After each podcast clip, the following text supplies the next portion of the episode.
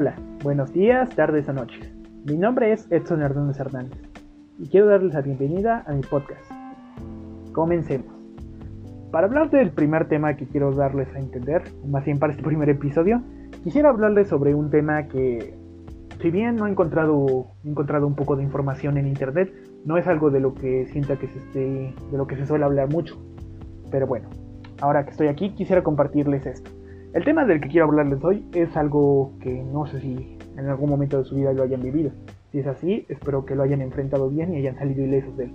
Lo que quiero hablarles es sobre el tema de la soledad. Lo sé, puede sonar un poco ambiguo, pero lo que quiero llegar con este tema es la importancia que hay detrás de ella. En algún momento de nuestra vida todos hemos estado a solas, hemos sentido que hemos estado solas. Si no han pasado por eso, pues la verdad que suerte tienen.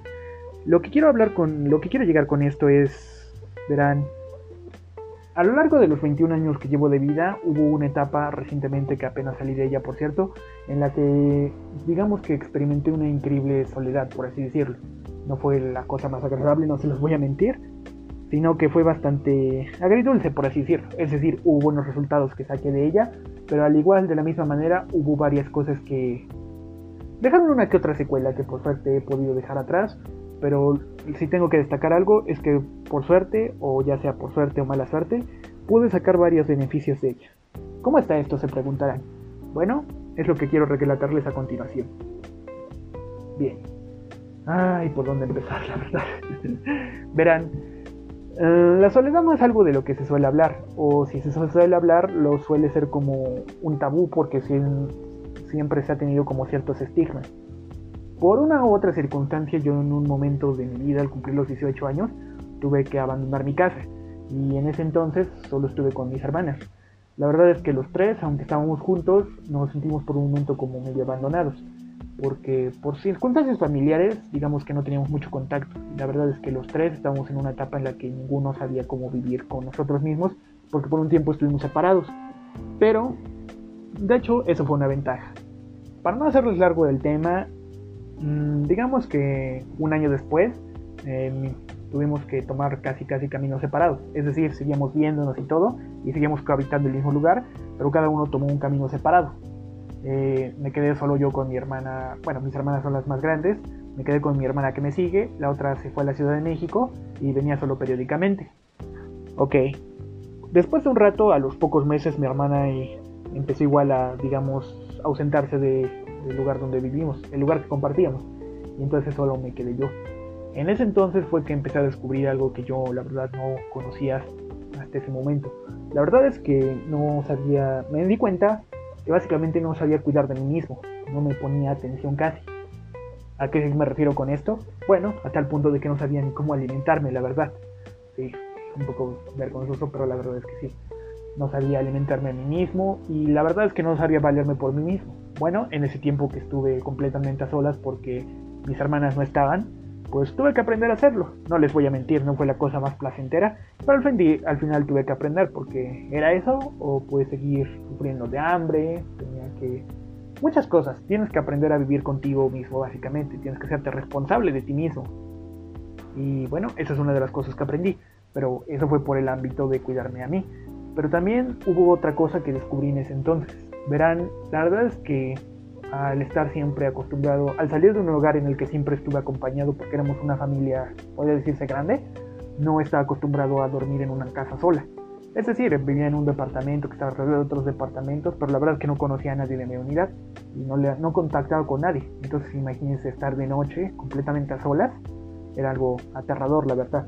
Al principio los mis miedos más grandes son todos aquellos que imaginamos, ya saben, que vayan a ver fantasmas y cosas de ese estilo. Por suerte nunca hubo nada por eso, por si se preguntan. Sino después ya cambiaron a miedos más reales, como ya saben, de que fuera a entrar a alguien o que me fueran a, pasar algo así. A veces ni siquiera sabía a qué me refería con eso, pero esas cosas entiendo. Creo que ustedes entienden. La verdad es que sí creo ese tipo de cosas. Por, no, por varias noches tuve sueños algo tétricos, tenebrosos, la verdad. Pero, ay, bueno, esa fue otra cosa negativa. Igualmente, y a lo que quiero llegar con esto es que llegó otra etapa que la verdad es que me había marcado.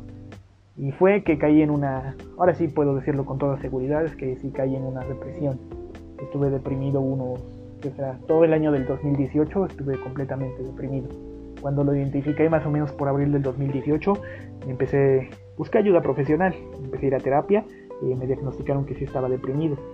Uh, fue una etapa difícil, no se los voy a negar, pero por suerte logré salir de ahí. Lo que quiero darles a entender con esto, o el mensaje que quiero darles a entender, es que, bueno, entendí muchas cosas de mí. Es que finalmente nadie iba a llegar a rescatarme, pues estaba yo, me tenía que valer por mí mismo casi casi. Si nadie iba a llegar conmigo a rescatarme o ayudarme, es decir, cuando somos pequeños, estamos acompañados por alguien más, podemos ir a, pedir ayuda. No me malinterprete, pedir ayuda es necesario, sobre todo cuando se pasan por ciertas cosas como la depresión. Pero en ese entonces, cuando estaba yo solo, tuve que ver cómo hacerlo. Entonces decirme a mí mismo, bueno, solo estamos tú y yo. O sea, me decía a mí mismo, solo estamos tú y yo. Tengo que aprender a salir de esta situación yo solo. Tengo que entender cómo funciono. Y pues porque si no lo hago yo, nadie más lo va a hacer por mí. Con el tiempo y con mucha ayuda profesional empecé a entender muchas cosas de mí. Empecé a enfocarme en cosas que no entendía de mí, a identificar otras que sabía de mí, que siempre estuvieron, pero no las quería aceptar en un principio. También a hacerme cargo de mí mismo, la verdad. Fue una experiencia que logré todo eso y por esto es a lo que quería llegar, gracias a que estuve solo. Entonces, la verdad es que fue una etapa de muchos cambios físicos, cambios psicológicos, mentales. No se los voy a negar, fue la verdad algo muy muy difícil de lograr, pero al final lo logré Actualmente ya estoy mucho mejor, tengo una mejor relación con mi familia, por suerte he dejado muchas cosas atrás y aunque ha habido épocas en las que he querido recaer otra vez en esos episodios de depresión, por suerte he sabido salir de ellos. Lo que quiero darles enseñanza con este podcast es que aprendan a estar solos con ustedes mismos, es decir, no me malinterpreten, somos seres sociales, necesitamos la compañía de otros, pero antes de buscar eso, lo que quiero aconsejarles es que primero aprendan a estar con ustedes mismos. Así podrán entender muchas cosas de ustedes, por cómo funcionan, qué hacen, qué es lo que hacen. Pueden hacer algo que no les guste, pero lo hacen. Y estando a solas con ustedes y cuestionándose, van a entender cómo, por qué hacen aunque no les guste. Y viceversa, claro. Y bueno, eso ha sido todo por este primer episodio. De verdad, muchas gracias por haber escuchado y espero poder haber sido de ayuda para alguien. Si les interesa que siga hablando de estos temas, pues espero traerles pronto más capítulos sobre esto, incluso más desarrollados. Muchas gracias por escucharme, yo soy Edson y me despido. Nos vemos.